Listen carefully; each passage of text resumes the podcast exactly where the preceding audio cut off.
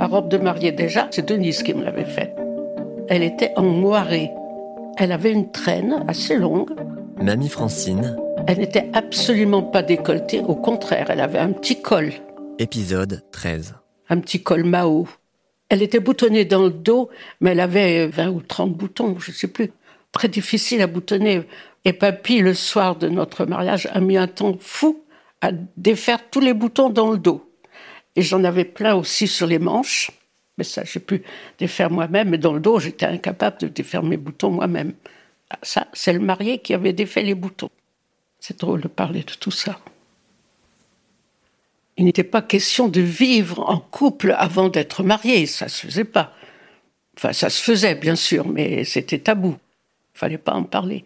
Et c'était, c'était du déshonneur, ça. On se mariait pour fonder une famille. c'était le but du mariage. Bon, évidemment, il y avait quand même une attirance, euh, mais ça ne se disait pas. quand même, euh, je ne sais pas, on sortait ensemble, euh, il y avait quand même bien un petit bisou de temps en temps, quand même. Hein. mais ça s'arrêtait là. Peut-être pas chez tout le monde, mais en tout cas, chez moi, ça s'est passé comme ça. Et moi, je n'en ai eu qu'un. Hein.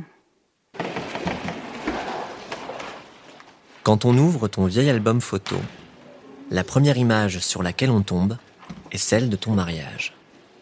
Elle est plus grande que toutes les autres, occupe la moitié de la page, et d'une certaine façon, elle éclipse l'idée même que tu aies pu avoir une vie avant cet événement.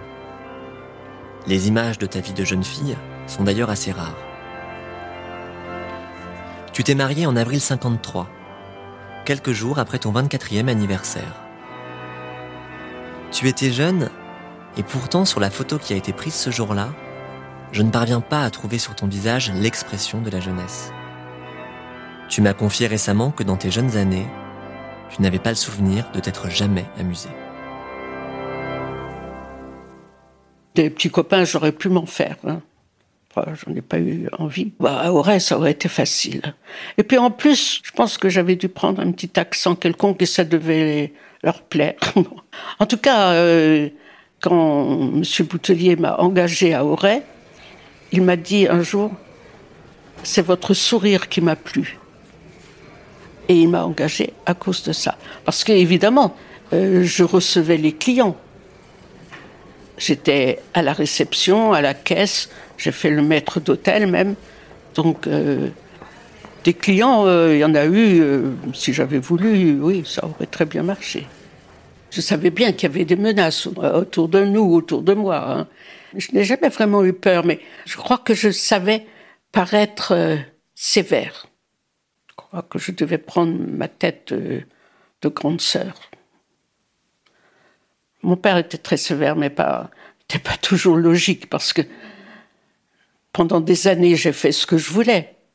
Il n'était pas là pour me surveiller. Mais quand je suis revenue à Nantes juste avant de me marier, bah, il me surveillait. Il connaissait donc les dangers. Mais il les connaissait de quelle façon? Est-ce parce que lui, il était le danger? On ne sait pas, mais tu peux vivre avec des gens sans les connaître vraiment. Bien plus tard, je me suis dit, mais bon, peut-être, peut-être. Enfin, mais qui sait? Ben, Moi aussi, j'ai un mari. Bon, ben, j'ai eu un mari. Ben, moi, je ne sais pas non plus tout ce qu'il a pu faire. Hein. Pas de rouge à lèvres, évidemment. Euh, se maquiller, c'était devenir une fille facile. Il y avait des filles faciles quand même. Hein. J'en ai connu des filles faciles. C'était pas notre cas, nous. Il fallait pas, je ne sais pas, s'arrêter sur la rue, bavarder avec un garçon. Euh, fallait pas rire aux éclats.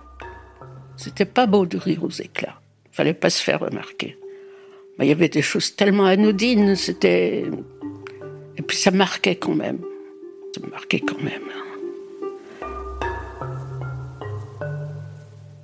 Quand je me suis trouvée enceinte de Dominique, bon, ben, je savais bien que quelque chose se passait, ça, j'étais quand même assez avertie pour ça. Je suis allée voir euh, un médecin. Bon, bah, examen, tout ça. Il me dit, bah oui, euh, bah oui, vous êtes enceinte. Puis resté là, euh, me triturer. Je dis, bah quand même, vous avez dû comprendre pour maintenant, quand même, ça suffit. Eh bien, écoute, euh, heureusement que j'ai réagi, que j'ai pas chifflé, mais je me suis levée parce qu'il était prêt à, me violer. Hein. En tout cas, ce médecin-là, il est mort. Il était, ben, je sais plus, il, il avait été malade, il était devenu impotent. Et j'étais contente. J'étais vraiment contente. Tu n'en diras pas plus, et je n'insisterai pas. Mais j'imagine pourtant qu'il y a dû y avoir, au cours de ta vie, d'autres gestes et comportements inacceptables, dont tu as d'abord relativisé la gravité, avant de les remiser dans un coin de ta mémoire en pensant qu'à la longue, tu finirais par oublier. Peut-être même que ça a marché.